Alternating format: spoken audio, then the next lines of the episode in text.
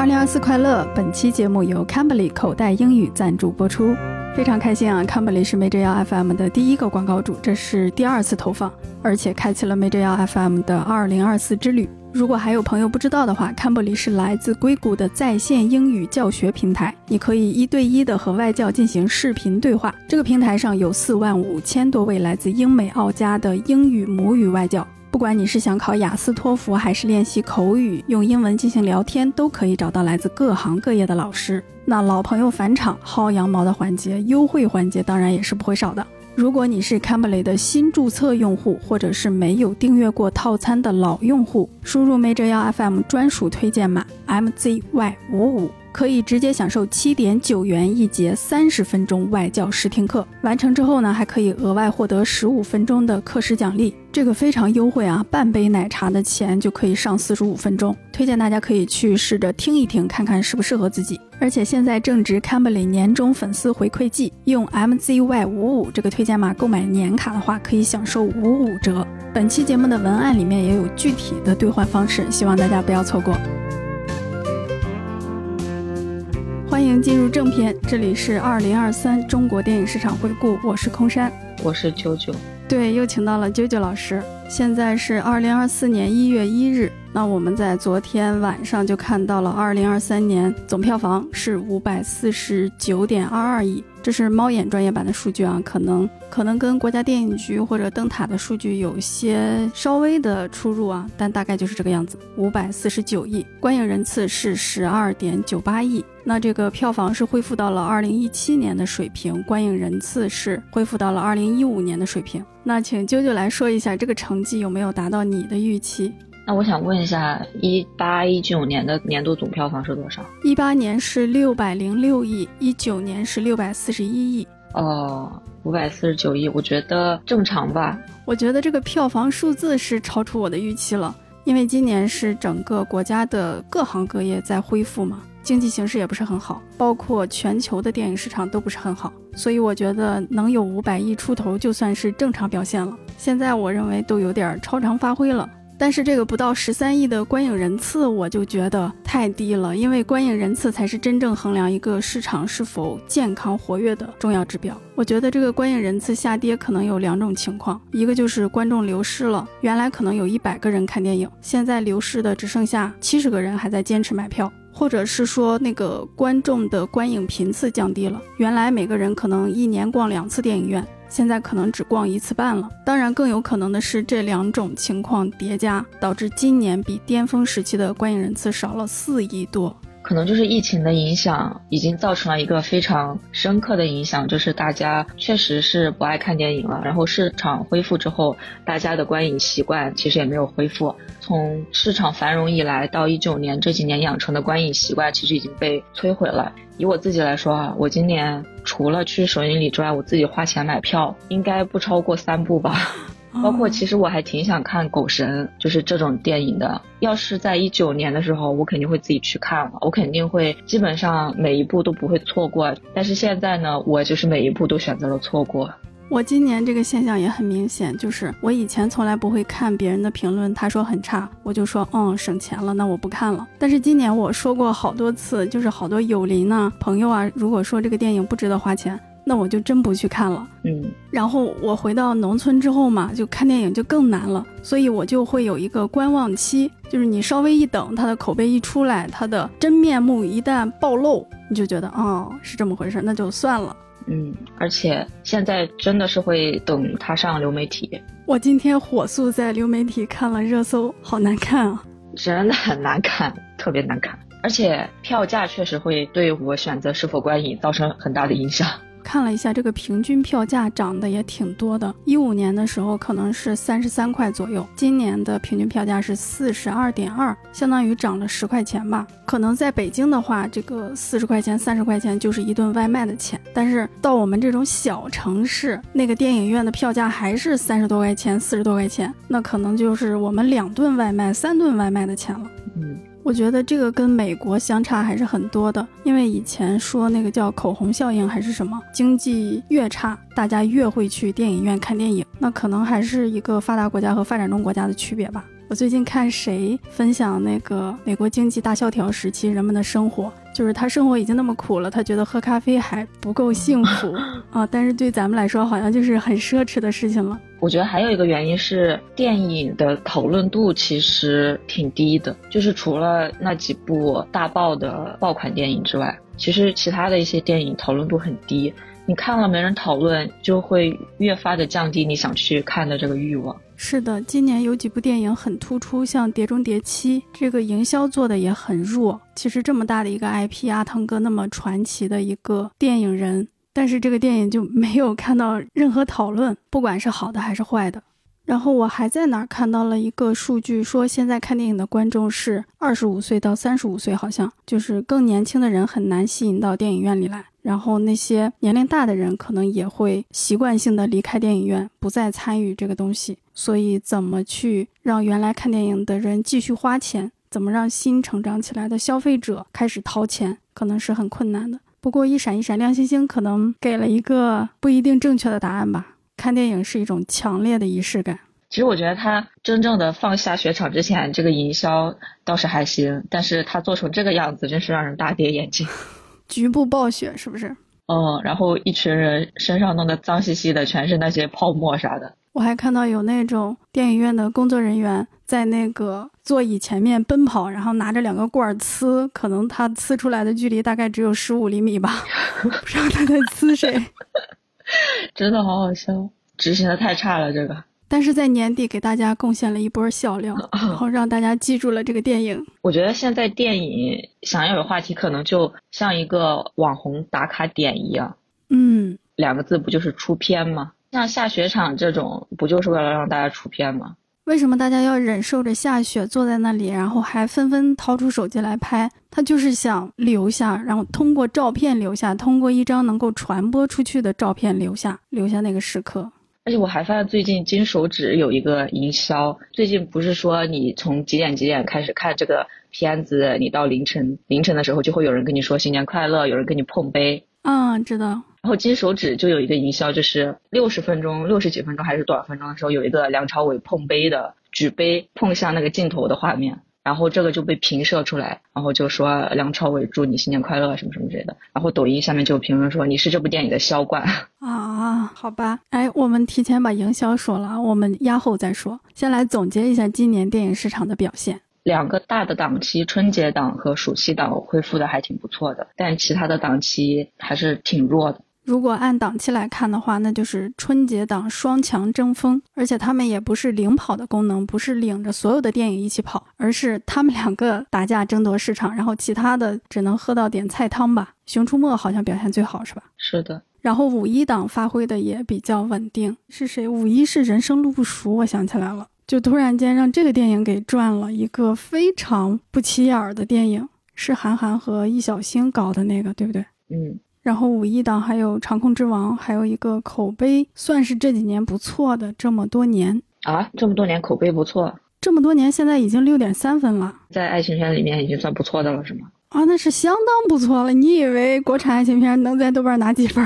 好的。然后就是暑期档的《百花齐放》，这真叫百花齐放，创下了这个档期的历史记录。然后是元旦档的黑马收尾，一闪一闪亮星星，自己一个人撑起了七亿票房，是吧？现在应该是年会不要停吧，后来居上啊，年会不能停，不好意思。这个电影你看了吗？我没看呢，但我抢了两张免费的票，准备过两天去看一下。他现在已经拿到了日冠，压住了一闪一闪亮星星。可能这个亮星星的口碑实在太差了，但他口碑这么差，现在都赚了六亿，已经挺不错的了。这真的是营销前置非常的有效，它的总票房跟它的预售票房好像差别不是特别的大啊。然后这一年其他的档期表现就偏差了，尤其是国庆档，跟往年对比的话，它相当于少贡献了至少十亿票房啊。对，国庆档那几部电影都不怎么样。今年的国庆档在档期内竟然没有出现十亿票房的电影，不可思议。我们之前在月报里面也说过，今年的国庆档它有一个特殊点，就是预售开的非常非常的晚。其中的一部影片还是两部影片，他们的营销在上映前也是一度停滞的。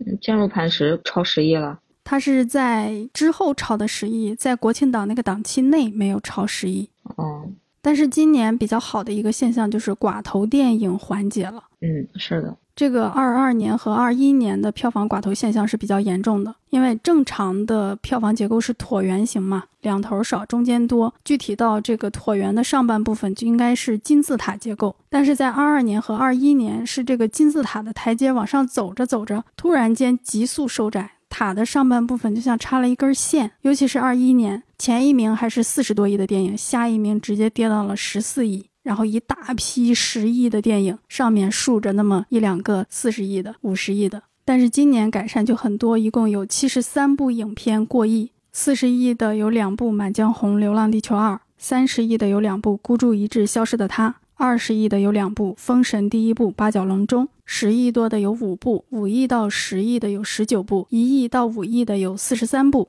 但是听这个数字，大家能很明显的感觉出来，今年的金字塔还是不规则。就是十亿到二十亿的电影太少了，导致上面还是一根线，虽然这个线变粗了。我觉得这个跟观影人次的关系还是非常大的。如果观众的数量能保持住，那么金字塔的第三、第四个台阶可能会被拉宽，就可能是二十亿的电影会增多一点。嗯，好，那高票房的电影就是这些。啾啾觉得今年高票房的电影有什么共性吗？我觉得他们都非常的有话题。嗯，我觉得可能就是像陈思诚说的那样，他们变成了一种社交的谈资吧。这个就是电影的社交货币的属性嘛？我觉得这个是没有变的。但是今年的这个电影给人的感觉还是更强情绪、更强类型。比如排名第一的《满江红》，它就是一个强悬疑影片。当时营销的时候是说反转多少次，反转到最后一秒之类之类的。还有《孤注一掷》和《消失的她》也都是在强类型、强情节的基础上增加一些情绪和本土化。然后《八角笼中》和《长安三万里》，可能咱俩不喜欢，咱俩不是他那个情绪向的受众，但是有很多人深深的共情，深深的喜欢这两部电影，喜欢其中传达的那种情感价值观。八角笼中有那么多人喜欢吗？他口碑也一般啊。可能这个电影就太贴切王宝强在大众眼中的形象了吧。而且它也不是一个非常喜剧向的，或者说呃那种正能量向的，它中间的那个悲苦还是挺多的。我觉得这可能也是今年一些电影的共性吧。比如以前我们说的那种哭片儿，我们还好奇过为什么《我爱你》感叹号这样可能往年会大爆的电影，在今年表现平平，可能就是情绪有一个转向，不再去那种热泪盈眶，而是有一种悲惨、凄苦、难受的味道在里面。像这个《满江红》，其实它也算是一个比较悲壮的故事吧。《孤注一掷》和《消失的她》也是不是那么温情的电影。《长安三万里》也有壮志未酬的感觉，可能这样的电影在疫情之后更适合大众的心情。嗯，那你觉得二零二三年中国电影市场没有达到六百亿，美国电影需要承担什么责任？我觉得美国电影不需要承担什么责任。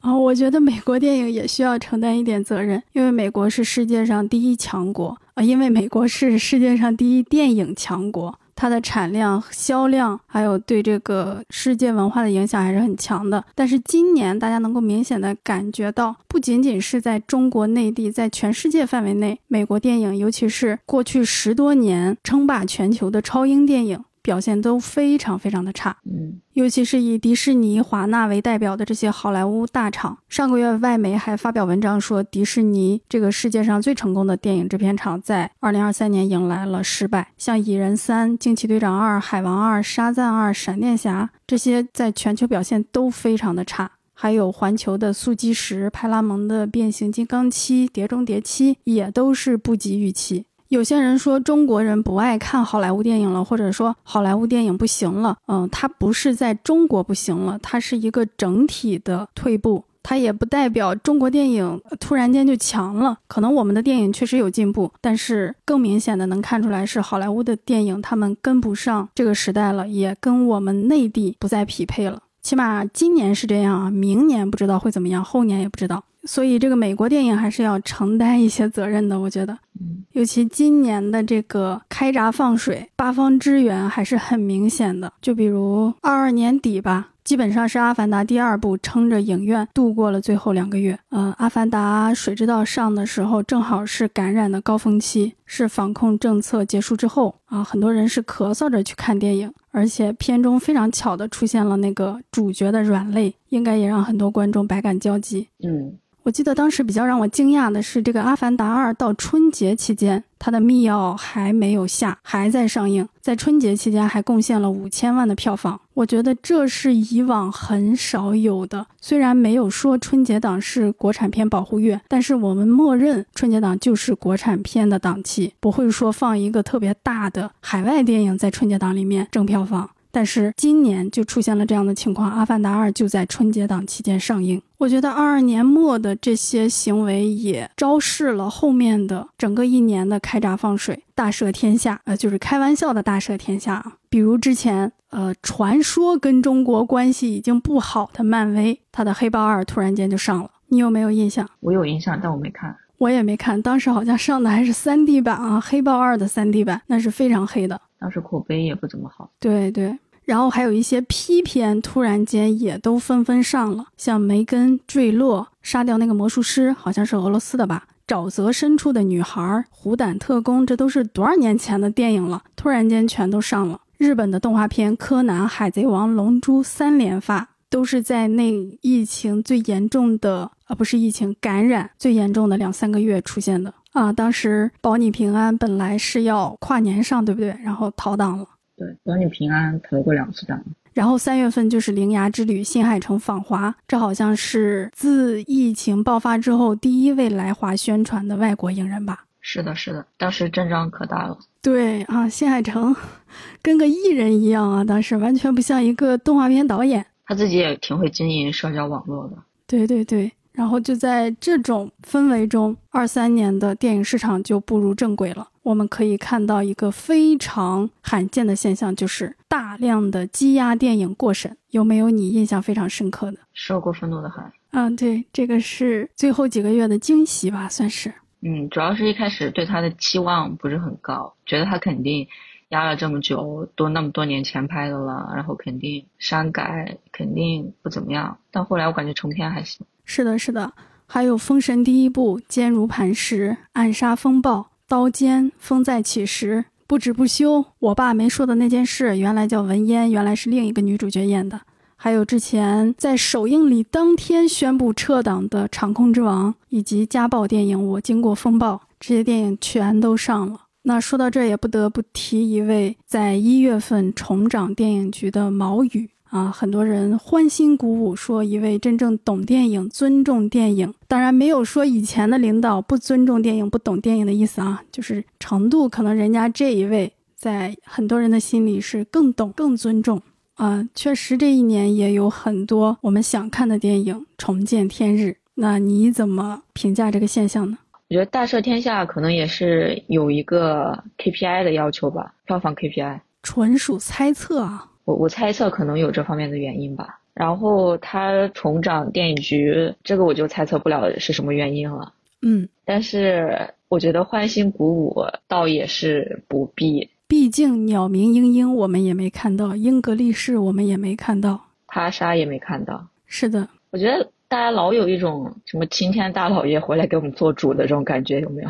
或许有的人是这样吧，不应该这样想啊。对，不要相信青天大老爷。对我们是一个民主法治社会，我跟你的看法是相似的，就是我们在争取什么，我们希望得到什么，我们希望得到的是分级制度，是更明确的、受到法律保护的审查规则，是公开的、透明的沟通。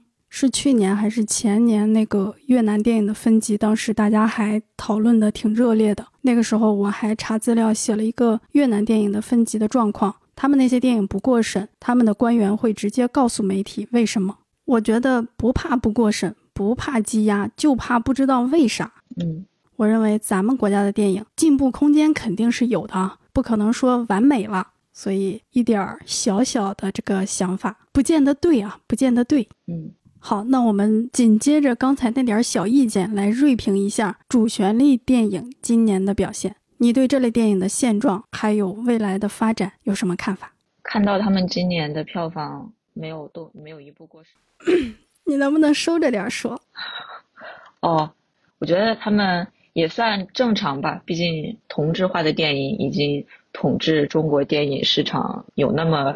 呃，大概二零一八年开始吧。对，而且在很长的一段时间内，我们甚至只能看到这种类型的电影。所以在现在市场更加多元的情况下，我觉得他们被淘汰也有一种必然吧。这个淘汰可能用的有点夸张，因为还有好几部也是八九亿呢。如果我们把《无名》也算成主旋律的话，它是九点三亿，这就是二三年票房最高的主旋律电影了。今年卖的稍微好点的，就只有你列出来这四部。对，《无名》九点三亿，《热烈》九点一亿，《志愿军》八点五亿，《长空之王》八点五亿。他们分别来自春节档、暑期档、国庆档和五一档，档期配置还是很高的。我觉得主旋律电影未来可能会演化到它的二点零时代。就比如说，它会变得像无名和热烈这样，你没有任何背景信息，你乍这么一看还看不出来它是个主旋律电影啊。热烈是亚运会的献礼片，我觉得可能未来很多民间的那种自主的商业项目，可能也会带一些主旋律的色彩吧。这个类型可能之后会越来越类型化，越来越商业化。做二二年中国电影市场回顾的时候，戴天文老师说，《长空之王》这么大体量的一个主旋律电影，在首映礼的当天突然间宣布撤档，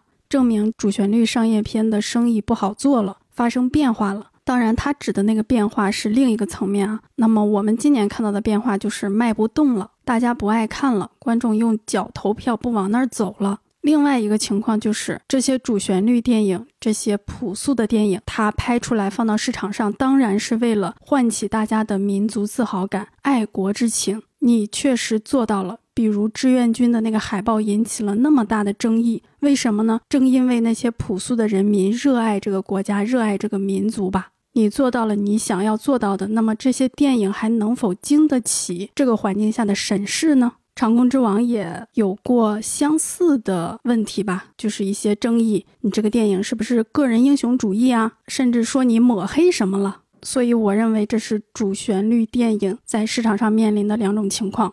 一个是观众不爱看了，一个是观众的那个审视你承受不起了，有点。当然，像《长空之王》那个首映礼前撤档的事儿，可能他还有别的压力。主旋律电影啊，这种跟军政相关的作品呢，你的这个严谨程度可能是要更高的，所以这个生意是非常不好做。我也不知道志愿军后面两部会怎么样。这个电影的耗资那么巨大，那之后两部可该怎么办呢？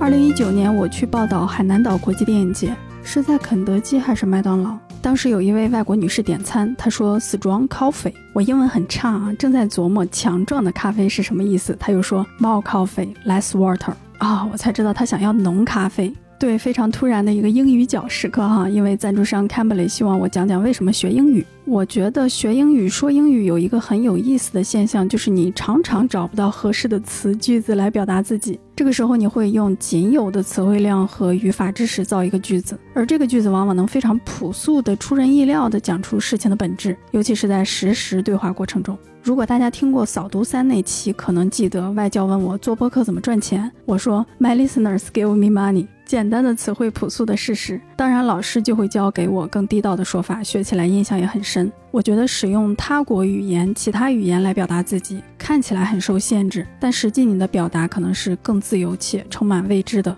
这个过程也是非常有意思的。然后从实用性上讲，就是我的工作，影视评论和影视资讯报道，经常要浏览英文信息。最近几天在港媒看到一个新闻，诺兰说《奥本海默》是他拍过的最好的电影。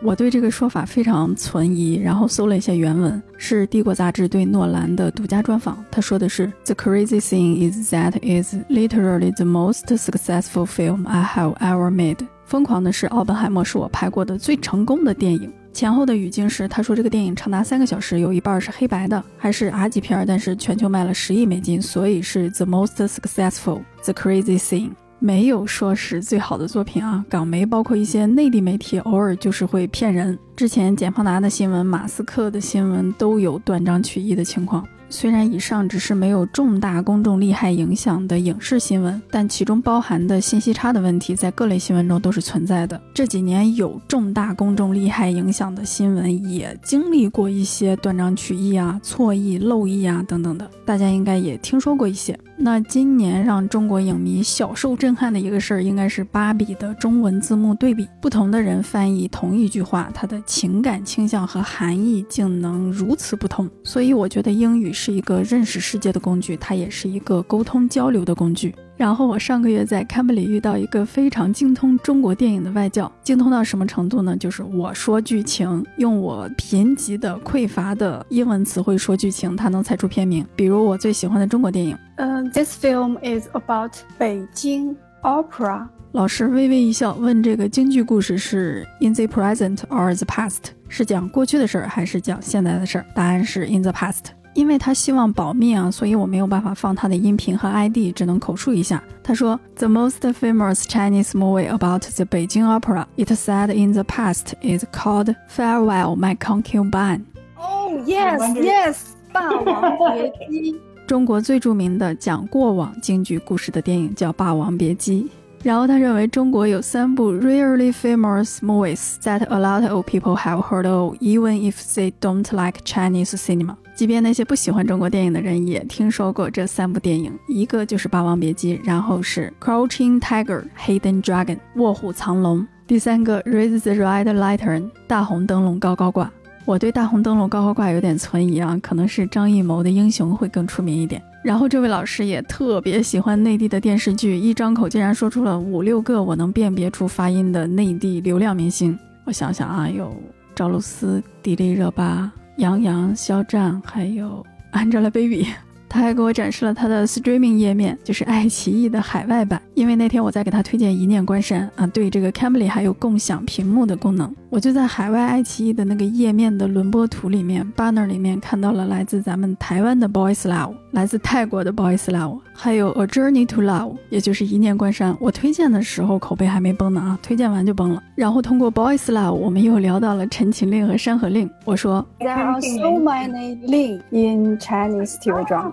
老师问：“What does ling mean？” 令是什么意思？我赶紧谷歌翻译了一下，告诉他令是 token 令牌的意思。结果下课一查，发现没说对。最后通过古汉语译成现代汉语，译成英语，我已经掌握了令的多重含义的英文说法。计划下次上课进行一个精彩的文化输出。我现在就特别希望能跟他录一个中英双语的播客，聊一聊内地的这些电视剧。他特别喜欢 Chinese costume TV dramas，我也是特别爱古装电视剧。在 Cambly 上课是很快乐的，不但能够学英语，还能够学汉语。所以记住推荐码 MZY 五五，不要错过七块九的体验课和年卡五五折。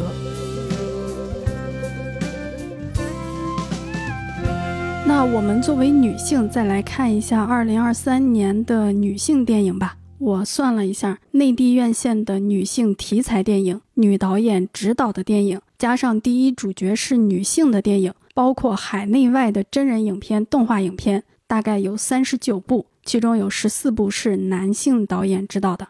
这些电影有三十多亿的《消失的她》，八亿的《铃芽之旅》，张默执导的《拯救嫌疑人》，苏伦的《交换人生》，季竹青的《这么多年》，格雷塔·格韦格的《芭比》，还有《再见李可乐》，照明商店，《回廊亭》，我经过风暴，《惊奇队长二》，《黑豹二》等等。那在这三十多部里面，啾啾觉得哪一部是真正的女性电影呢？是真正优秀的女性电影呢？得先说一下你看了几部啊？这三十九部里面，我看了十三部，我看了十二部，啊，还还有几部是看了一点点没看进去的，比如说苏伦的《交换人生》，王小烈的《再见李可乐》，这个我是坐在电影院坐了全程，但经常走神，根本不想看。是吗？还有很多人说看这个电影看哭了呢。哦，所以我没有把它算进我看过的里面。然后还有我经过风暴也是看了一半关掉了。竟是这样，为什么呢？很无聊。我是在流媒体上看的，就可以随时退出。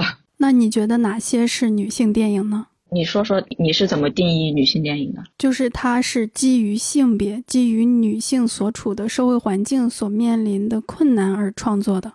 嗯，在我看过的这些部里面，我觉得只有《芭比》《我经过风暴》《爱很美味》是女性电影。那么在这三部里面，当然芭比它的制作、它的理念、它的呈现和表达是最好的。像《消失的她》，咱们说过这是个男性电影；《鹦鹉杀》是爱情电影；《黑豹二》《惊队二》是烂电影，等等吧。我觉得最好的肯定是芭比，《鹦鹉杀》在我看来也算女性电影。那你觉得《分手的决心》是女性电影吗？不好意思，还没看。我没。天呐！好吧，很正常，每个人都有没看过的大热电影、经典电影。我一定会找时间看的。嗯，我觉得《鹦鹉杀》它不是真的基于这个女性在创作这个电影，它是基于这段爱情在创作这个电影。我主要是觉得，就是在一段爱情里面，你希望通过让对方爱上你的方式去报复他，我觉得是一个是一个女导演能拍出来的剧情吧。但是金基德的那个圣伤就是让儿子爱上妈妈，然后再让妈妈背叛儿子。哦，那我没看过。就是这种情感复仇，我觉得好像也也都能理解，并不一定就是女性更能理解。还有吗？还有吗？女性电影《爱很美味》确实，《野蛮人入侵》我没看啊。你觉得它不是女性电影吗？我觉得它是一个人的电影，可能我理解的不对啊。就我觉得他没有真的去放大这个女性的身份。我们一定能够知道，在这个社会里面，女性和男性是不一样的，这是事实。我认为他并没有特别放大女性这方面的东西。嗯，哎，其实咱俩都没看《我本是高山》，这是今年争议最大的一个所谓的女性电影啊。等着他上流媒体呢。那么就不说全球了，不说海外了，你对今年内地的这些女导演或者女性题材的电影有一个怎样的评价？我看你这个表格，我发现很多女导演她们拍的都是都是男性的故事，比如说这个乔思雪的《脐带》，讲的是儿子和妈妈的故事；还有比如说这个刘思义的《三桂情史》，几个女的和一个男性，他可能比较偏爱情；还有刘佳音的《不虚此行》，是的，是的。然后刘宇宁的《念念相忘》，我我一定要说一下这个。刘宇林，刘宇林，你刚说我说刘宇宁顶流还拍电影呢。刘宇林的《念念相忘》是刘浩存和宋威龙演的那个青春爱情片，这个真的是一个非常非常男性视角的爱情片。《念念相忘》这个里面的设定是男主角是个天文迷嘛，然后女主角是五月天的粉丝。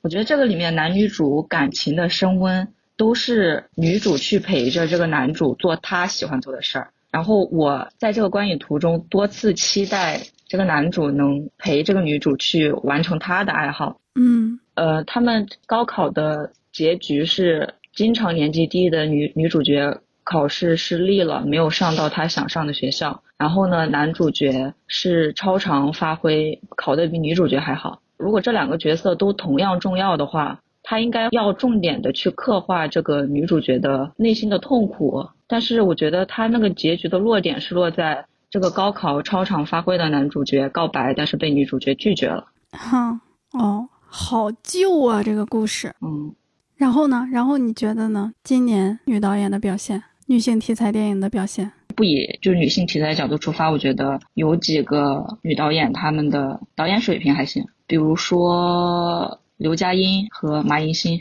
我觉得今年打着女性题材这个招牌的电影《消失的她》三十五亿，这个钱让陈思诚和这两个男导演的作品给赚了，就很能彰显这个市场的现状。电影行业一直是男性主导的一个行业。呃，哪怕在这个女性崛起、女性意识觉醒的当下，这个现状在内地仍然没有特别强的改变。但是今年全球票房冠军是《芭比》，由格雷塔·格韦格执导的这个作品风靡全球。我觉得这个电影才真正彰显了强大的女性创作者掌握权力之后，她们能够推出什么样的作品，她们能够在全球掀起怎样的风潮。嗯，这个内地可能我们那么强的。新的女导演还是，呃，比较难冒出头啊。她也不可能从天而降，她也需要在这个市场上进行训练。像秦海燕，她今年算是第一次拍长片吧，之前主要是做编剧。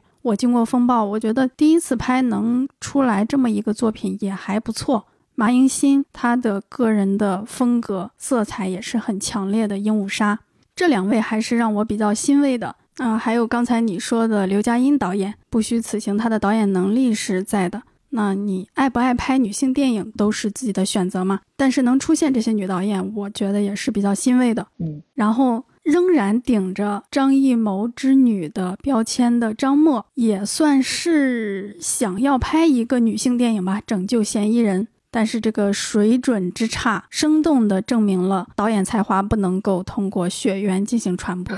资源这么好的一个女导演，跟这几年非常强势的一个女演员，算是两位吧，张小斐和惠英红啊，弄出这么一个烂东西来，还是翻拍电影，还没站到人家，虽然原著也不算巨人吧，也没站着人家的肩膀往上走两步啊，没准还还掉下来了，令人惊讶。在原版的对比下，显得这个拯救嫌疑人更差了。是。呃，今年还有一个比较引人注目的现象，就是多位华语影人海外拿奖。像比较早的杨紫琼，她是拿了奥斯卡影后；梁朝伟威尼斯的终身成就奖，刘德华多伦多的特别贡献奖，周润发釜山国际电影节的亚洲电影人奖，张艺谋东京电影节终身成就奖。拿奖的其实都是华语电影巅峰时期捧出来的人。是的，是的。啊，这几位除了张艺谋都是六十多岁的，张艺谋是七十三岁，比杨紫琼大个十二岁吧。但其实他们都是八十年代起来的一批人。张艺谋是因为那个文革耽误了十年嘛，所以相当于是 跟人家同时起步的。嗯，所以其实八九十年代它不光是中国电影的黄金时代，可能也是世界电影的黄金时代。所以在今年我们能集中的看到这些电影节呀。呃，在向我们这个黄金时代的影人致敬。我也不知道再过十年还能有谁去领这样的奖杯。是的，我感觉华语电影发展到二零二四年，和世界的联系还停留在很多很多年前。是的，是的。而且你有没有发现，这个联系现在有一些女性演员在进行联系，比如杨紫琼，可能是一个。大家都有点淡忘的演员了，突然间在海外拿了一个奥斯卡影后，还有汤唯在韩国，在整个亚洲拿了那么多的奖，包括范冰冰也去韩国拍电影。啊，其实梁朝伟这两年国际化，就是自从上汽之后，他也在走一些国际化路线，跟海外的爱豆团体拍 MV 啊什么什么的。New Jeans。对对对。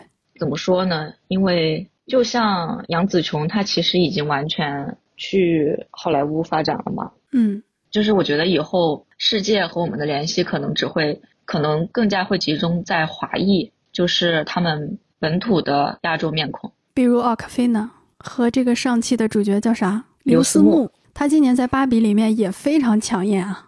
我在 Cambly 上上英语课，问那个老师你最喜欢的中国电影是什么？他说他没怎么看过中国电影，但是他看过 America Chinese Movie，美式中国电影。就是他说他特别喜欢，别告诉他阿卡菲娜的那个。而且我觉得这几年国内就是有一种觉得也没有必要走出去。其实我还我还挺挺惆怅的吧。我还是希望我们能够和世界接轨的。我觉得这里面是一个经济的问题。就像好莱坞，他要把电影卖到全世界，他才能收回成本。他两亿美金的成本，必须要撬动七八亿、六七亿美金的票房。在它的本土市场是很难完成的，它必须要卖到全世界。但是中国内地的这个电影确实就是中国人太多了，咱们这个观影人次都掉下来了，跌了四亿多了，还有将近十三亿呢。这个市场是非常大的。像《满江红》，它为什么能冲到全球票房榜？就是单一地区的票房给它顶上去的呀。它在海外没收到什么票房。对你说的有道理，就像韩国、日本。他们为什么要走出去？可能就是因为他们本土市场不够大吧。对，那个韩国电影市场都开发成什么样了？就最高票房的电影，每五个韩国人，每两三个韩国人里面就有一个都已经看过这个电影了。那你说这个市场还怎么开发？每个人都来看吗？那也顶多票房再翻一倍两倍就到头了。但是中国电影市场远没有开发到那个程度。呃，但是我觉得我们很多人其实，在精神层面上。也觉得可以不用文化输出，或者是说我们做好就行，不用去迎合别人，不用去呃换位思考，或者是说考虑海外的观众想看到什么样的中国电影。对对，就是不需要他们的认可。但是这样就很难进行文化输出。我们现在的文化输出好像主要集中在电视剧领域，哈，输出到东南亚是吗？啊，输出到亚洲，就是 Cambly 上那个老师也特爱看，但是那是我们自己都不是特别认可的呀。就如果刨除粉圈元素的话，那些古装剧是我们自己都不太认可的，但是别人看得津津有味儿，他可能是在当做一种奇观、一种异域文化来看。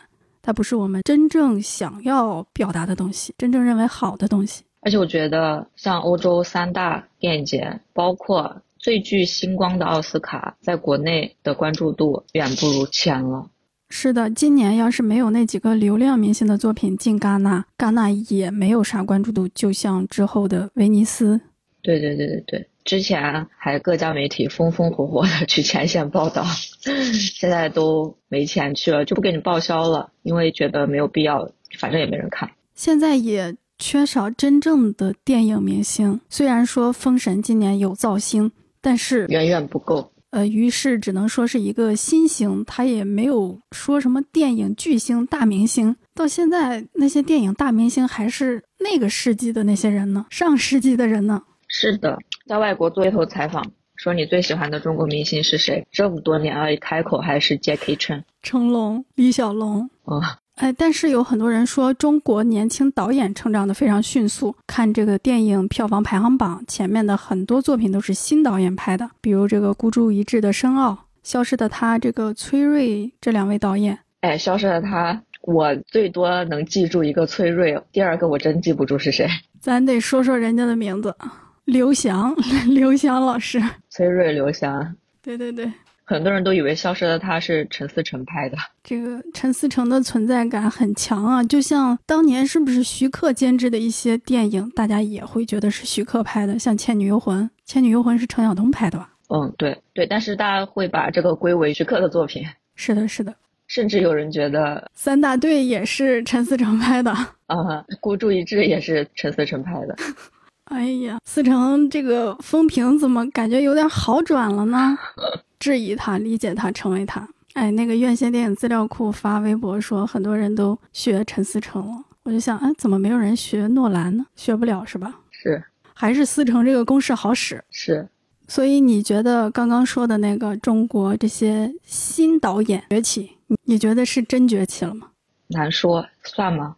我觉得创投都搞了那么多年了，各个扶植计划，像黄渤的、刘德华的、青葱的，还有各个电影节的，还有这个坏猴子七十二变的，得有十来年了吧？要是还不出几个人，那也太离谱了。嗯，而且出的这些人也不是那种是很强的类型片导演，或者是很强的作者电影导演。嗯，这里面我觉得比较好的，可能还是《永安镇故事集》的那个。对对，魏淑君啊，对，就他。作品多，他拍得快，而且也能够上，而且还动不动就去三大，而且他也能请到一些关注度比较高的主演明星。是的，是的，不断在升咖。哎，我觉得可能是不是现在新导演的创作力也不如之前的新导演了？拍片怎么拍的那么慢呢？这个起点也比较低啊！想当年张艺谋、陈凯歌他们是起步是啥电影啊？都是什么黄土地、红高粱。现在这些导演起步，哎。受益人二手杰作，二十八岁未成年，超时空同居，这这这都是什么东西？放在普通商业片里面都显得普通。但是这个人才问题好像也是全球问题啊，巨星问题也是全球问题啊。好莱坞这几年也就只有《甜茶》、荷兰弟，还有闪电侠，艾兹拉·米勒葬送了，他都不算。哎，他当时也是手握神奇动物和 DC 两大 IP 啊。哦，哎呀，特烦甜茶，随便点开一部电影都是他。来聊一聊今年热议的营销，那请舅舅来说一说你这个印象深刻的一些营销动作。那个茶阿二中的一段特别出名的短视频，你看过吗？是那个导演在那个椅子上像触电一样，就突然间弹起。啊，这个我看过，但我说的是另外一个，有一个女生带着电脑在巨亮的屏幕坐在走廊上，一边看看电影一边工作，然后工作的时候被《查二二》中的剧情所感染，然后就放下了工作，开始大笑。我也看过这个，但我不知道它是《查二二》中的营销短视频，我对这个电影的印象又变差了。这个真的，天呐，我当时看到啊，他竟然让那个女的去旁边打开他超亮的电脑，然后在那里工作。我想，我要在影院见到这种情况，我一定过去拍他肩膀，问他：“你能出去吗？”是的，是的什么情况？这一个小小的短视频暴露了主创对于这个观影环境的不尊重和践踏。嗯，哦，我印象比较深的，可能我老逛 B 站啊，就是那个张艺谋那个一镜到底，大不大胆？就这个电影一镜到底，我都能模仿了。笑死！这个是开年的一个《满江红》的采访，非常正经的一个采访啊！不知道为什么突然间就跟《甄嬛传》一样，把所有的问题都套进去了。还有这个除夕不放假，除夕不放假，大胆不大胆？就这个除夕不放假，好像张艺谋因为《满江红》这个电影受到了非常多的嘲笑哈。还有坚如磐石。嗯，对。老戏骨的表演把张艺谋震惊，就张艺谋那个震惊的表情，我觉得比很多演员演的都要好。是的，是的。还有霍思燕流泪，吴京探班，导演在这个散场通道上偷偷观察 观众的反应。老戏骨现场即兴表演，还有导演喊过了之后，演员不满意，要求一遍一遍的精益求精，再重复表演。为什么一些很感动的事情在这一年全都变得特别搞笑？搞得太多了吧？量变引起质变的一个表现啊！还有那个盲人看哭了，狗狗看哭了，呃，穿着那个婚纱看哭了，这都是什么玩意儿？感觉就是这些做短视频的，看着一段视频必须得编出点瞎话来。我觉得这些视频都彰显了中国电影营销的本质，那就是诈骗。还是以诈骗为主，嗯，尤其是这个《鹦鹉杀》在孤注一掷之后上映的这个《鹦鹉杀》，看那个预告那么紧张啊，悬疑，然后刺激啊，危险重重，好像还带着点爽感。但是，一到电影院，可能观众就觉得啊，傻了，这是什么东西？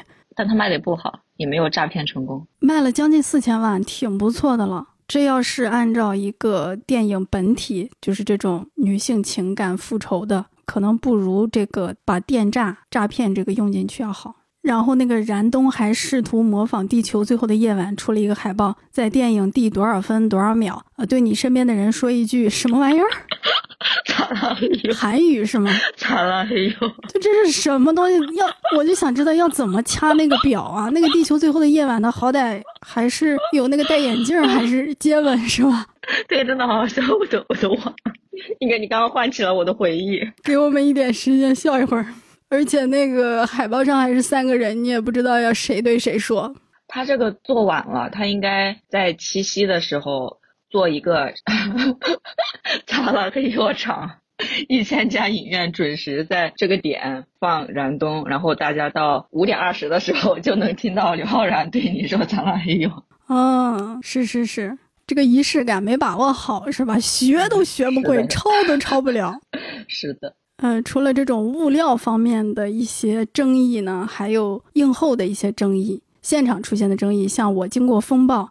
这个一个女性电影啊，她请了都美竹和秦牛正威两位同时去映后，请人家发言的时候，人家就直接问为什么让我跟另一位女性同时来参加这个活动，而且我们好像都不知道，就因为我们都跟同一个男性有什么关系吗？呃，好像这个事情的影响还挺大的，让很多人对这个电影比较反感。我记得当时好像还上了热搜吧？是的，是的。然后还有三大队的映后，这个是比较新的。张译拒绝跳科目三，我看到一个视频，就是前面有一个人跳，张译在后面脸色很不好，因为三大队这个电影还是比较沉重的一个作品吧。他好像当时是让台上的几个演员跟着他学。我是经过这个事儿，我才知道科目三是啥东西。你是不是平常不怎么刷抖音啊？哦，我没有装抖音。在这个三大队之前，科目三已经在抖音上火了很久了，而且它已经火到文化输出了，火到 TikTok 上面也有很多人在跳。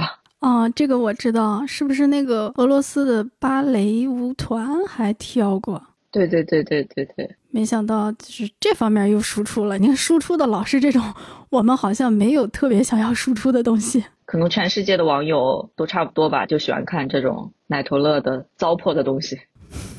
然后我还回忆了一下我参加的那些映后，有一次是那个好像也没有那么热血沸腾，让里面的那个主角女主角对，因为王志以前学过舞嘛，好像就是每个他的映后，大家就都让他耍一套拳、耍一套刀什么的，但是他就说那一天身体不好就没来这个。呃，然后我记得《乌海》这个电影就比较久了，那个是黄轩的一个作品，也是挺沉重的一个电影。然后映后呢，竟然有一个环节是让黄轩和那个女主角杨子姗啊，对，让他俩重演电影里面的吵架的那场戏。那场戏是电影的华彩啊，非常的激烈。但是我说在现场怎么重现呢？就黄轩就拒绝了。然后呢，又让他俩做一个什么游戏，好像也是当时比较流行的。然后黄轩也拒绝了，说咱们这个电影不是那样的电影。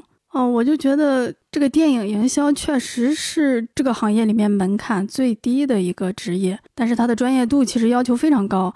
但是就是有很多人，他设计一些莫名其妙的、跟风的、与电影毫无关系的东西。但是非常好的是，有这些主创提出反对意见，也有观众真的想跟他们去交流电影本身，不喜欢这些环节，大家都能够说出来、表达出来。我我是觉得，因为这些短视频营销就越来越像之后，它的作用也就越来越小了。你 A 电影也哭，B 电影也哭，C 电影也哭。那么这三部电影对于观众来说不就是同一部电影吗？是的，是的，是的。我就在想，可能需要根据你这个电影做出一点特色来。亮星星的那个下雪场，我觉得它成功就是因为它是专属于这部电影的。就是之前呃一三一四场、五二零场之后，每部爱情电影都这么做之后，它这个渐渐的就没那么有效了嘛。对对对。但是，一闪一闪下雪场。是根据它那个里面的剧情衍生出来的。是的，这个营销可能还是要再回归电影本身。可能有的电影你再怎么回归，它也提供不了你什么好的营销点。而一些真正的好的电影呢，群众里面是有高手的，他们能够自发的给你创造一些梗，比如那个商务英语、商务英语，你犯的是 street，嗯。陈什么陈牧驰的那个被捆绑的，甚至会做成鼠标垫儿被卖来卖去。我觉得这个可能就是区别吧。营销的工作人员，你怎么随时关注着这个电影的舆论反馈？怎么充分利用这些？如果你自己的头脑不够聪明的话，但这个电影很好的话，那群众中是蕴含着无数力量的。像张万森下雪了这个梗，也是呃观众对那个剧的热爱。对那个剧印象深刻，然后这个变成一个梗，导致过去一年啊，不管什么时候下雪，大家都会说张万森下雪了。在任何作品里面看到下雪，都会刷张万森下雪了。所以现在的这个营销才能利用这个点来撬动六七亿的票房。嗯，所以这些导演们、编剧们还是应该努努力。给这个本不富裕的营销减轻点压力，给这个本就很糟的营销工作者们减轻点压力。嗯，那今年大家诟病的另一个情况就是购票平台所有的电影都有海报大字。好，我们现在随意打开这个购票平台来看一下他们的海报大字都是什么？年会不能停，写着笑飞了，爽飞了，或者新年好喜剧，从头笑到尾，或者口碑黑马，巅峰喜剧。这个一闪一闪亮星星是新年快乐不留遗憾，金手指是咸鱼翻身暴富什么什么，前行法外狂徒直播贩毒，是这个怒潮看怒潮保平安，照明商店前面下飞后面哭崩。我听你说这个，我竟然对那个直播贩毒还挺感兴趣的，是吧？直播贩毒，哎，果然有效，也引起了我的注意力。但听说口碑很差，我也不会去看。嗯，不会去看的。我今年印象比较深的是《河边的错误》那个海报，它写的是艺术佳作千人千面，这个还挺符合这个电影的。嗯，但你把 slogan 放那么大，反正把海报整的挺丑的。是的，而且是不是有个人买哪个电影，他把海报上的这个 slogan 发过去，说要买这个电影，但是没有这个电影。是的，是的，我看到过。由这个电影营销引发出来的这些可笑的行为非常的多。我就想做这个海报，其实从好莱坞到内地之前，很多都是把主创的脸放到最大啊，好几个人头并在一起。但是现在这招好像不好使了，就是放这个大字儿，这也能侧面证明这个巨星的消失吧，这个明星号召力的完蛋吧。我想要是钢铁侠，我想要是钢铁侠或者复联上映什么之类的，那肯定是把那几位的脸放到最大，绝对不会用什么字儿来盖他们的脸。嗯。时代变了，时代变了。但我觉得这个大字也不比那个大头有效到哪儿去，可能之后也会慢慢的被淘汰吧。期待看到新变化，新笑话。是是是。哎，我有一个畅想，也不能说畅想吧，我有一个猜测。我觉得下一个流行的营销手段，说不定就是平射。就像那个网红打卡点一样，就是这个电影很出片，这个电影在这一幕拍下这个画面很有意义。啊！天呐，我要死！不行，我要毁掉世界！我不允许这样的事情发生。我觉得大家就赶紧的多骂一点吧，就骂千万别平射。然后今年这个主创引起的争议也是真不少啊！这个《长沙夜生活》导演张继说：“我整个人都懵了，就是这个票房为什么不好？觉得这个电影品质特别好，然后就觉得自己的职业生涯都怎么回事儿，看不懂了。我就想，你这个电影叫《长沙夜生活》，你觉得你能卖到什么水平？这听起来就像个城市纪录片。如果长沙市民都支持支持的话，有个一千万，我觉得就不错了。是的。”然后这个不止不休的导演王晶在微博退票。这个王晶不是香港的王晶啊，他是山西的王晶。然后是燃冬、陈哲艺啊，这个电影当时也是引发群嘲啊。陈哲艺在一个谈话里面吧，活动里面吧，非常开玩笑的说了一句：“我这么儒雅的一个人啊，你们还攻击我，我又不抽烟，是什么之类的，不抽大烟，不喝酒，又引发了一波群嘲。”这个邵艺辉导演还又发了个微博来回应一下，也略带讽刺啊。然后是《野蛮人入侵》陈翠梅，哎，这两位都是海外导演。陈翠梅是她的一个采访里面大概的含义有那么一点倾向，是说女性导演因为数量少，在当下占便宜，可能国际电影节选片的时候，她就会得有那么一两个女性导演。可能大概是这么个意思啊，但是他后来也纠正了自己的这个说汉语不太好等等。然后陈翠梅导演就还读了观众推荐的《艳女》啊，这个态度非常的好。然后是《永安镇故事集》的这个制片人就要抽影评人，但是至今没有听说抽过啊，好像他当时说不抽誓不为人，也不知道要怎么解决这个问题。陈哲艺、陈翠梅，人家这俩导演比起来就大开眼界了吧？是的，那个还读观众推荐的书，那个还就是可怜兮兮的。哎呀，我也不抽大烟什么。下面就是抽影评人，不抽大烟，抽影评人。然后我本是高山，这个编剧在微博怒斥观众，用词好像非常的激烈哈。说观众是沟壑，他是高山。啊，这个我本是高山的编剧说说一部分观众是卑微的懦夫，我怕你。我他妈是高山，你休想！嗯，那你怎么看待由这个主创和观众吵架引发的这一系列争议？我觉得这几个人的情况各有不同吧。比如说，在我看来，不止不休导演微博退票，我我不知道这个导演内心真实的想法，但是从行为和他的一些措辞，我觉得可能是一个自我认为我还挺有才华的这么一位年轻的导演，可能遭遇了一些差评之后。内心有一些不甘吧。张继导演何尝不是呢？这是揣测啊，揣测，也应该是认为自己的作品很好，但是受到了如此不公的待遇。我觉得张继可能还更加温和一点吧，但是这个王晶可能就会就就就开始 阴阳怪气了，反应比较激烈哈。然后陈哲艺和陈翠梅可能就是之前没有在内娱混过，不知道。不知道内娱是个什么样子吧？首次遭到内娱的毒打。是的，陈哲艺他采访确实挺敢说的，就是两个活人。对，两个活人导演初闯内娱。是的，是的，是的。那《永安镇故事集》，我觉得可能就是急了吧？看票房这么差，开始撒泼了。我的揣测，我的猜测。那你认为他这是一个营销手段吗？肯定不是他们自己要制造话题，我觉得也可能是这个制片人一时上头吧。因为这种营销对你的票票房的转化程度不高呀，大家可能看个热闹就散了，不会想去关注你这部电影。自从那个《百鸟朝凤》方力下跪之后，我好像没有见过有主创激烈的行为引起的票房上涨。嗯，是的。如果不算《明日战记》的卖惨的话。如果你想通过这种主创激烈行为让票房上涨，你不能你不能对抗观众啊！想求着大家来买票看电影，但是先骂你一顿。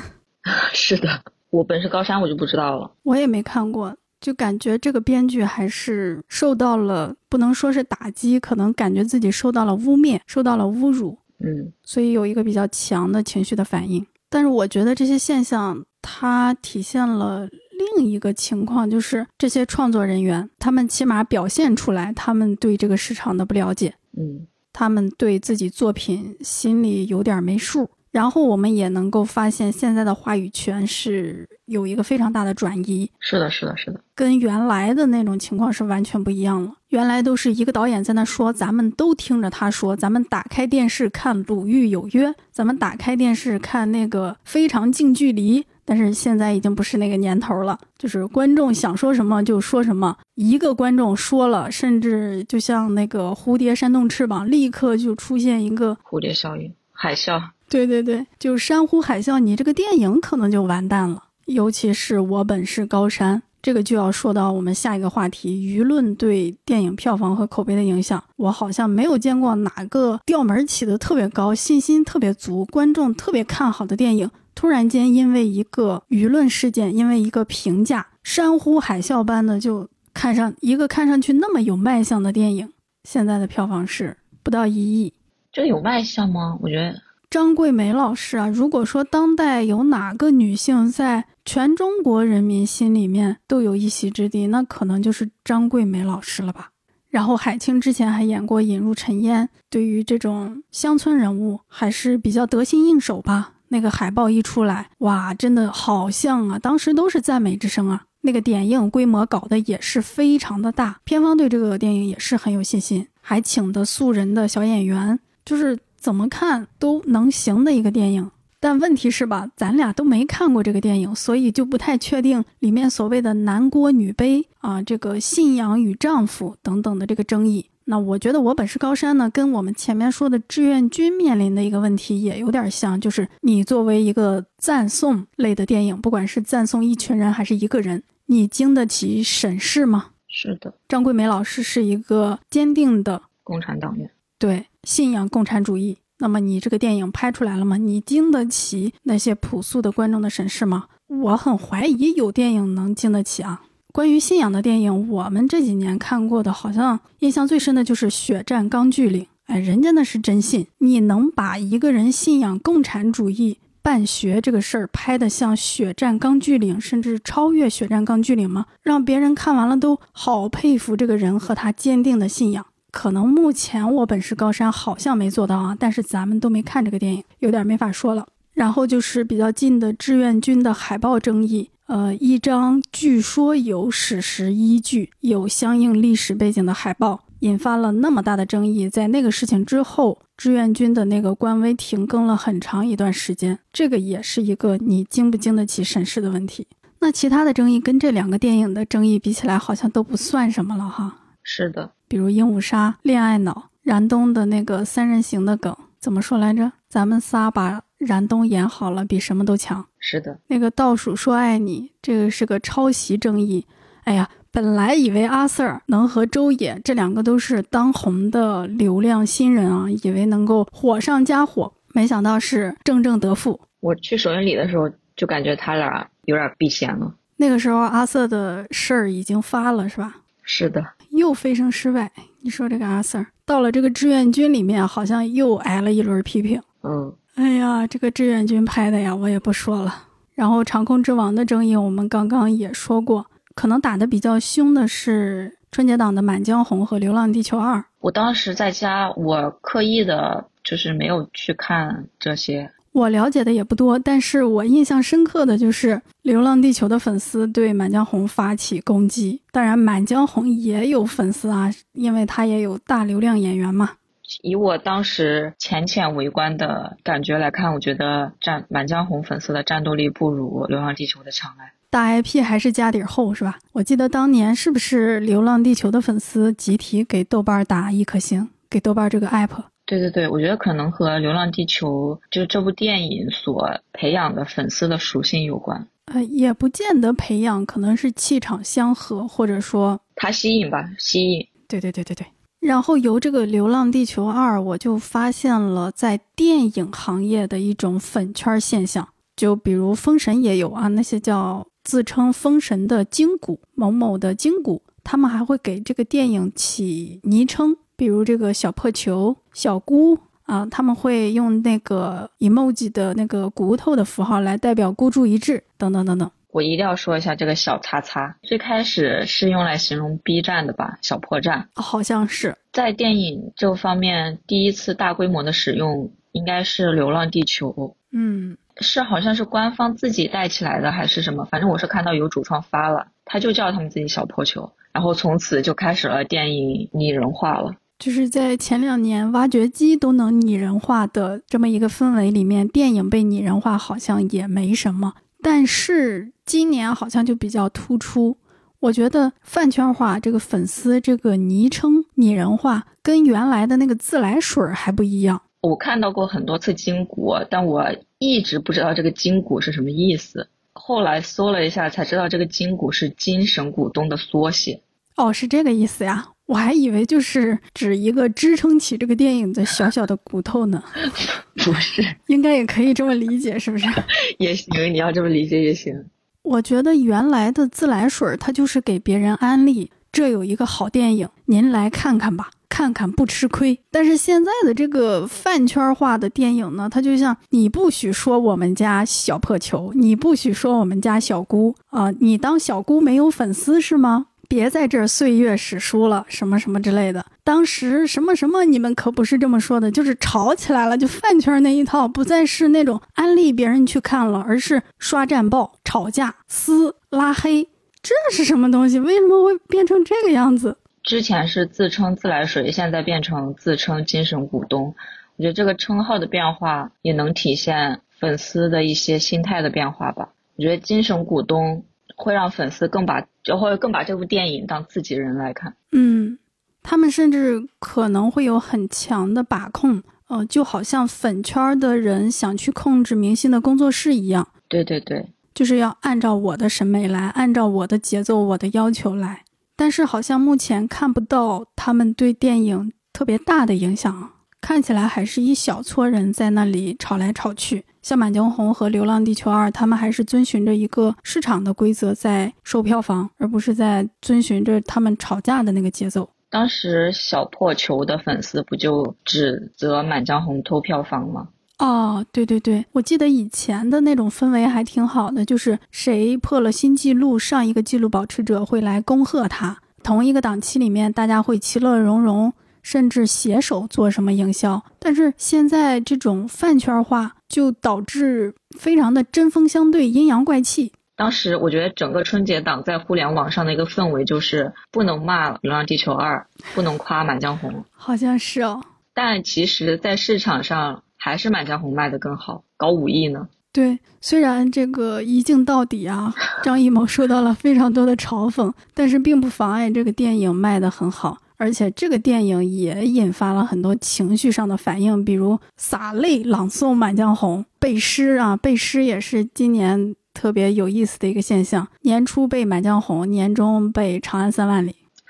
我觉得这个饭圈化可能会成为一个越来越普遍的现象，可能在播客领域也会出现饭圈化。嗯，可能一切东西都逃脱不了饭圈化。你觉得是为什么呢？我正在研究，我还没有研究明白。我最近下了很多这个饭圈的论文在看，其中有一篇说的是，当你进入一个集体的时候，你会非常容易、非常迅速、非常便捷地获得自我认同感和集体认同感。你会和别人形成一个整体，在这个整体里面，你会不停地收到正向的反馈。然后这些人对外作战或者对内商讨如何作战，都是正向的反馈，都会激发他们非常有能量的那一面。我记得饭圈一个比较知名的事件就是去远征 Facebook 吗？有有这么个事，就是也是受到过官方表扬的，就是他可能这种呃，在某一段时期是被放纵的，或者甚至在具体的事件上是受到鼓励的。或者怎么潜移默化就慢慢形成了一个惯性。当我喜欢一个什么东西的时候，我就要去为它战斗，永远年轻，永远热泪盈眶。我觉得这个电影还有一个区别就是，无论是流量明星，还是电竞选手，还是声优，他们都是一个人，但是电影它是一个物品。可能《流浪地球》在这方面尤其突出吧，就是它没有特别大的流量演员参演，它是跟郭帆绑定，跟吴京绑定，跟一种创作态度和自豪感绑定的，跟一种中国电影工业的呃发展绑定的。我觉得《封神》也挺突出的，《封神》第一部。但是《封神》现在来看的话，就相当于它有一些美好的肉体和流量演员，它有一些吸引人的情感关系，或者说发展情感关系的空间吧。嗯，就是它在同人领域也是比较有号召力的吧。因为同人产品它是一个非常持久的、持续把你绑定在上面的，你会持续的消费那些，越消费你对它的情感就越深吧。而且《封神》还有后面两部，它还关联了非常多明星的发展。我觉得还是《流浪地球》在这里面独一无二，而它独一无二的点，最重要的可能还是它带来一种强烈的自豪。它敲开了科幻的大门，它甚至是带有一种民族性的东西，或者说被赋予了一些民族性的东西。那个主创的姿态也是非常低的，呃，也是非常的学习谦虚的那么一个姿态。所以，粉丝在这个电影，在这个主创那里获得的反馈是极其正面、毫无污点、黑点的这么一种反馈。就比如说郭帆画圆呢，他有一种穷且益坚啊，就就是小破球，我们就是小破球的那种，很艰苦，但是我们很强大，我们很有追求，就就有有一种宏大的东西覆盖到了这个电影上。所以我觉得可能是小破球的粉丝格外的与众不同的一个原因，格外的有战斗力的一个原因吧。那为什么不能是长津湖呢？呃，可能那个还还是就是太过了。他在拍历史，他在拍血腥，他在拍呃真正的残酷的东西。但是小破球是一个向上的、积极的、未来的，是一个看上去意识形态没那么重，但是意识形态超级重的东西。我觉得《流浪地球》能够给他的粉丝一种一种文化强国的自信和自豪。或者说正在迈向那个方向，是极其有希望的，是光明的。它这个科幻类型很特殊，这个是之前中国从来没有过的，就这种大型科幻电影，而且之前可能就只有好莱坞有。嗯，但是像志愿军这种可能历史战争片，我们之前也拍过，而且拍的挺不错的，而且量也太大了。对，它没有那么独特。而且《流浪地球》它在作品里面真正实现了中国的主导地位，咱们国家的主导地位。它是一个非常罕见的作品，怎么说就是天时地利人和吧。好的，那下面进入颁奖环节，请啾啾选出自己的年度佳作。这个范围呢，就是二零二三年内地院线上映的作品，不包含结展的作品。那么你看了多少部院线片呢？我大概不到七十五部，我是五十五部。你真是没首映就是自己不愿意买票啊？是这应该是真的了。我没有首映自己买票的电影为《奥本海默》和《灌篮高手》，就这两部我自己买票是看的，值得值得。那么你在这五十多部中选出你的年度佳作吧。那我选《灌篮高手》。首先是我觉得他那个改编做的很好，其次是他那个运动场面拍的非常好。好的，我的年度佳作是《涉过愤怒的海》。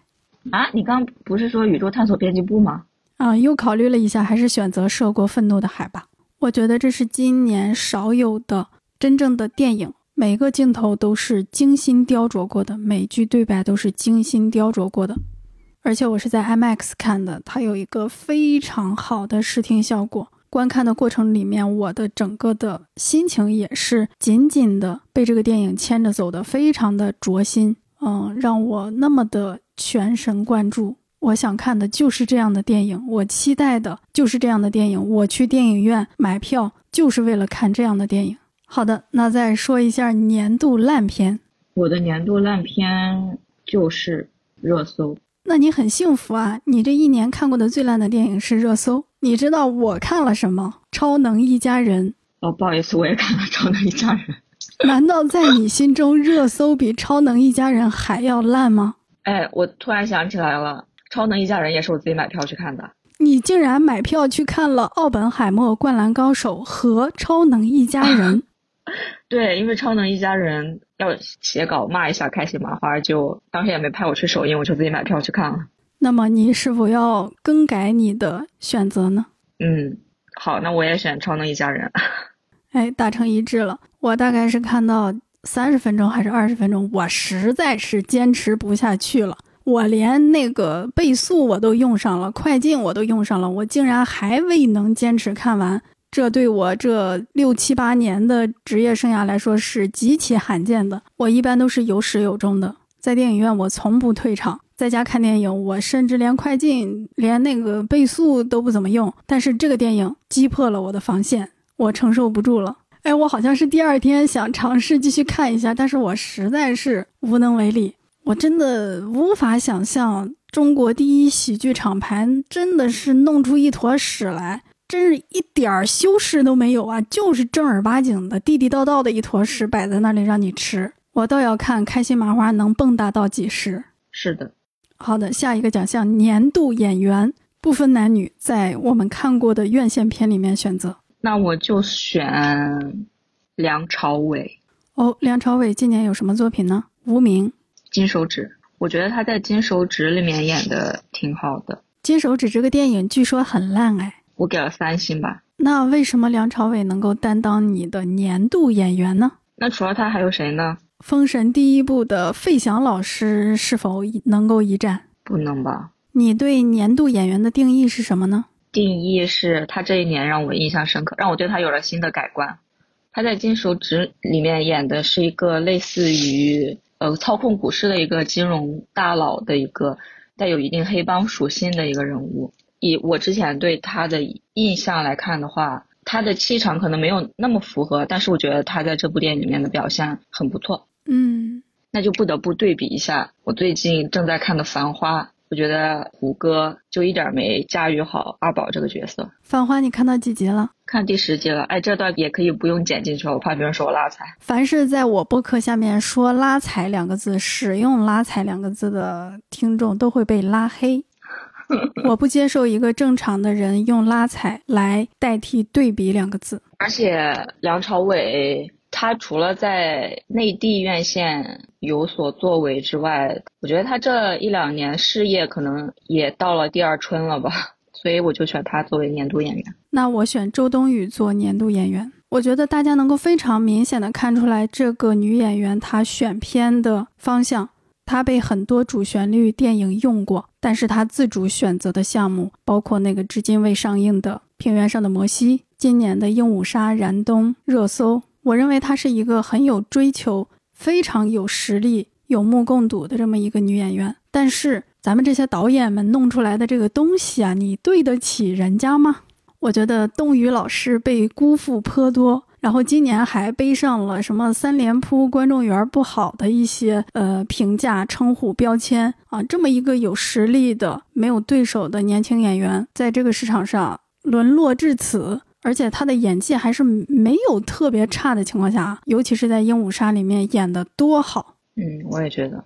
其实他已经是这么厉害的一个演员了，但是他选的那些作品有很多都是中小成本的，而且是比较有表达的。嗯，我觉得他挺值得敬佩的。你也不能说他挑的不好，你就眼看着他其实已经把他能挑的好的已经挑过去了，所以没准冬雨也可以考虑这个国际化发展一下。之前不是有传闻说他要拍一部奥斯卡最佳入围过奥斯卡的一个好莱坞导演的片子吗？但当时就是一个小道消息，也没人出来证实。其实我觉得他的年纪不小了，很多导演应该充满野心、充满干劲儿的去挖掘这个优秀女演员的其他面貌、其他状态。但很可惜，他怎么老跟一些比较新的导演，在一些不管是体量还是质量都在二流这么一个水平里面打转？为什么像江元弄那样的电影不会来选择周冬雨呢？可能是他的形象有局限。对，我觉得现在他也急需有好的导演来打破他的局限，这可能也是演员的一个被动的地方吧。去找曾国祥吧。对对对，也可以再携手。之前在 First 创投环节引发大规模关注的那个花猪，是周冬雨后来看上了，然后应该是做了幕后吧。嗯，也比较期待他去转幕后。我听他创投，他可认真了，他真的是边写边问人家。我觉得没准他也可以去做做制片呢，做做监制啊，然后自己来组一个比较好的盘子。印象中最爱自己组盘子的女演员就是姚晨。但看一下她的作品，好像也就那样。有时候这个审美高度不等于你的创作高度，有时候你这个审美的高度呢，也不等于你的创作能力。没准儿你在别的导演那儿，你的创作能力远远高出你的审美能力呢。我还想对比一下，易烊千玺就比周冬雨顺利多了，不觉得吗？因为他是男的。是的，大家都是从《少年的你》开始起飞的。易烊千玺的他能够接触到的好本子，应该会比周冬雨好本子和好角色，应该会比周冬雨更多。我也这么认为。好，下一个奖项年度导演曹保平。首先是我觉得他的《受过愤怒的海》让我感到很惊喜。作为一个备受审查之苦的 G R 片，它能够保持这样的质量，传达出来这种反跌的主题，我觉得是是跟上了这个时代的。以及我觉得他监制的《不虚此行》，他监制的新导演的作品也勉强还行吧。那你说他显得我选的这个导演就跟不上时代似的？《封神》第一部的乌尔善跟上了，但没完全跟上，是吧？嗯，我觉得他非常厉害，就是他能够驾驭着这么庞大的一个剧组，那么多的艺术家来完成这么宏大的三部曲。虽然我们现在只看到第一部啊，呃，甚至还有很多瑕疵。但是我也觉得他很了不起，他发掘了非常多有潜质的新人，也在这一年证明了他们的潜质。然后又有一个迅速被打倒了，啊，那难道要怪乌尔善吗？应该也不是吧。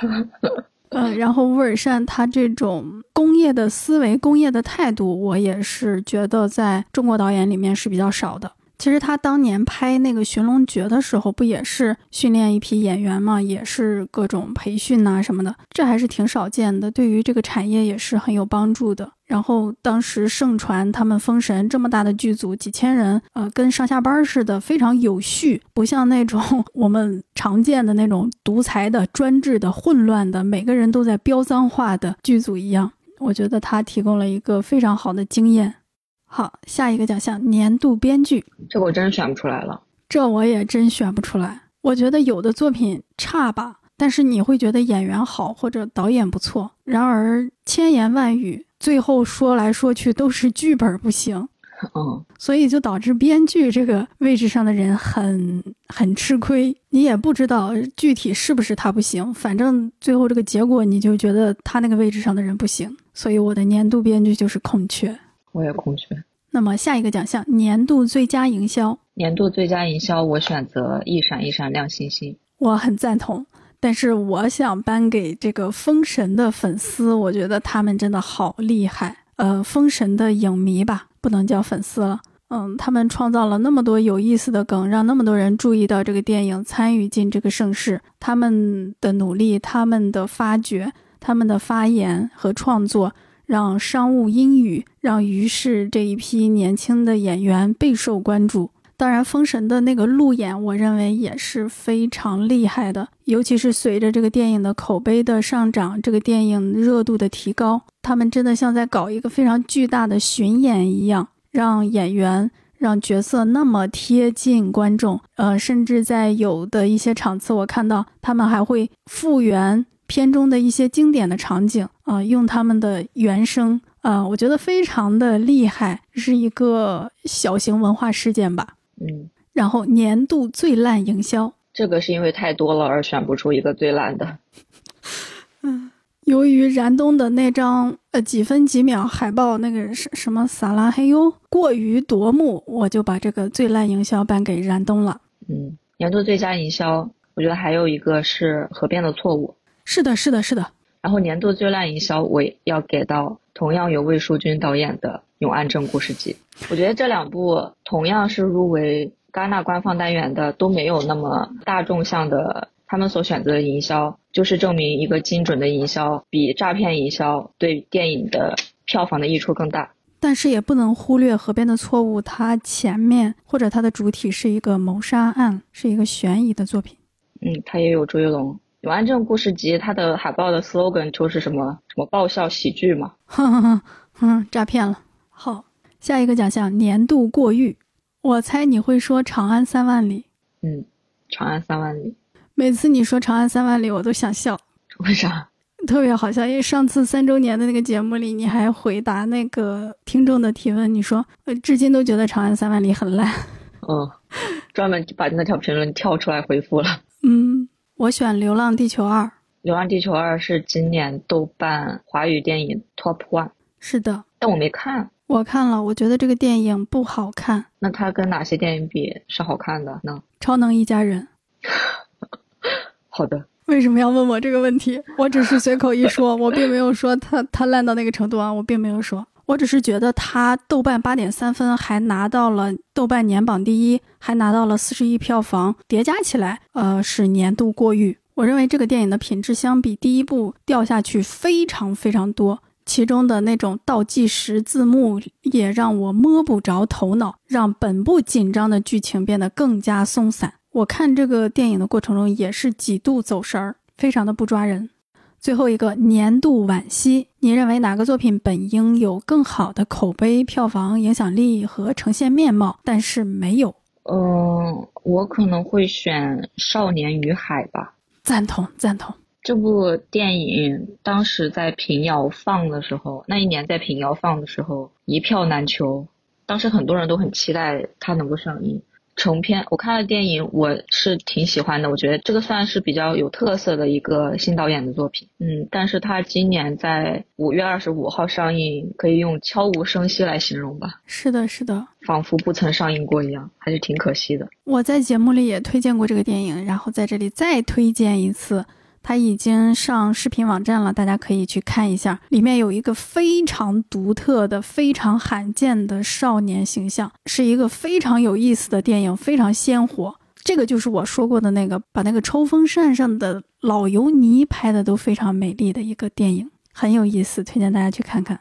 我比较惋惜的就是《坚如磐石》，当然它在这里是一个代表性的作品了。就是经过那么多的补拍呀、删改呀、调整台词啊，让我们看到了一个变化之后的坚如磐石。但是我很想看变化之前的那个，我想看的是导演的表达、初始的表达、本真的表达，不管他那个是好是坏，我要看他的东西。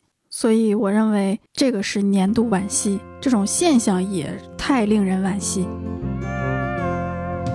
好，下一个环节终于聊到我们自己了，就是聊这个电影媒体今年的工作难度啊、选题多寡呀、产出优劣呀啊，因为在之前的三年，我们这个行业工作难度是非常大的。来，请啾啾先说一下，你还在工作，我是不上班了。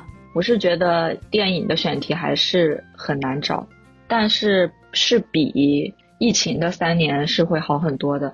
因为今年这个行业也发生了一些不小的争议嘛，就比如说那些主创的，或者是那些营销的，呃，暑期档也有像《孤注一掷》《消失的她》，就是大家都很关注、都在讨论的电影，还是很难的一点，是因为我觉得大家是真的没有那么关注电影了。那针对啾啾说的这个，我这里有一个非常鲜明的数据，就是正好我看到去年一月一号我截的一张图，没这样 FM 的订阅小宇宙订阅是七千，现在的订阅是四万零七百五十九，相当于涨了三万多。那么为什么呢？这些订阅是哪来的呢？今年最受欢迎的三期节目《消失的她》，一部男性电影，播放量七点九万；《封神》第一部播放量五点二万；《孤注一掷》播放量五点三万。就像啾啾说的，一个电影它破三十亿，它才真正值得讨论。我们的这个工作是依附于电影的，依附于作品的，所以这一年最受关注的可能就是这几部暑期档的电影。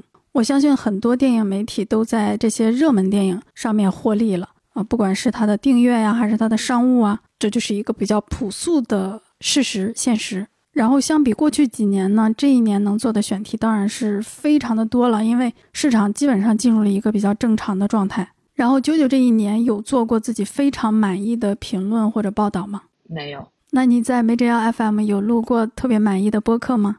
嗯嗯嗯。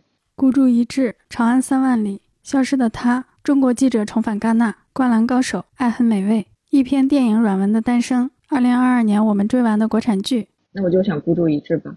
嗯，好的。我觉得我的播客今年还是做过一些不错的节目了。比如重返戛纳那一期，到现在还有很多人在听，然后说里面问的那些细碎的吃喝拉撒的问题很重要，很重要。嗯，然后我觉得今年做的影视月报的栏目也非常的有价值、有意义，是从五月份开始做的。然后如果你想了解这一年发生了哪些重要的事情，影视行业重要的事情，没准也可以听一下这个月报。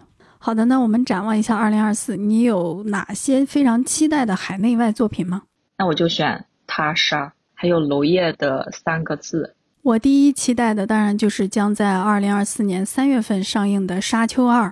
哦，这个我也期待，真的是期待已久。其实你要是让我说《沙丘》第一部哪里好，我真是说不出来。但是我就是看了一遍还想看，看了一遍还想看，特别的享受其中。我希望《沙丘二》也能够给我带来这样的感受，没准会更好，是那种真正的电影，每一帧都值得欣赏。然后我特别期待徐克老师的《射雕英雄传》。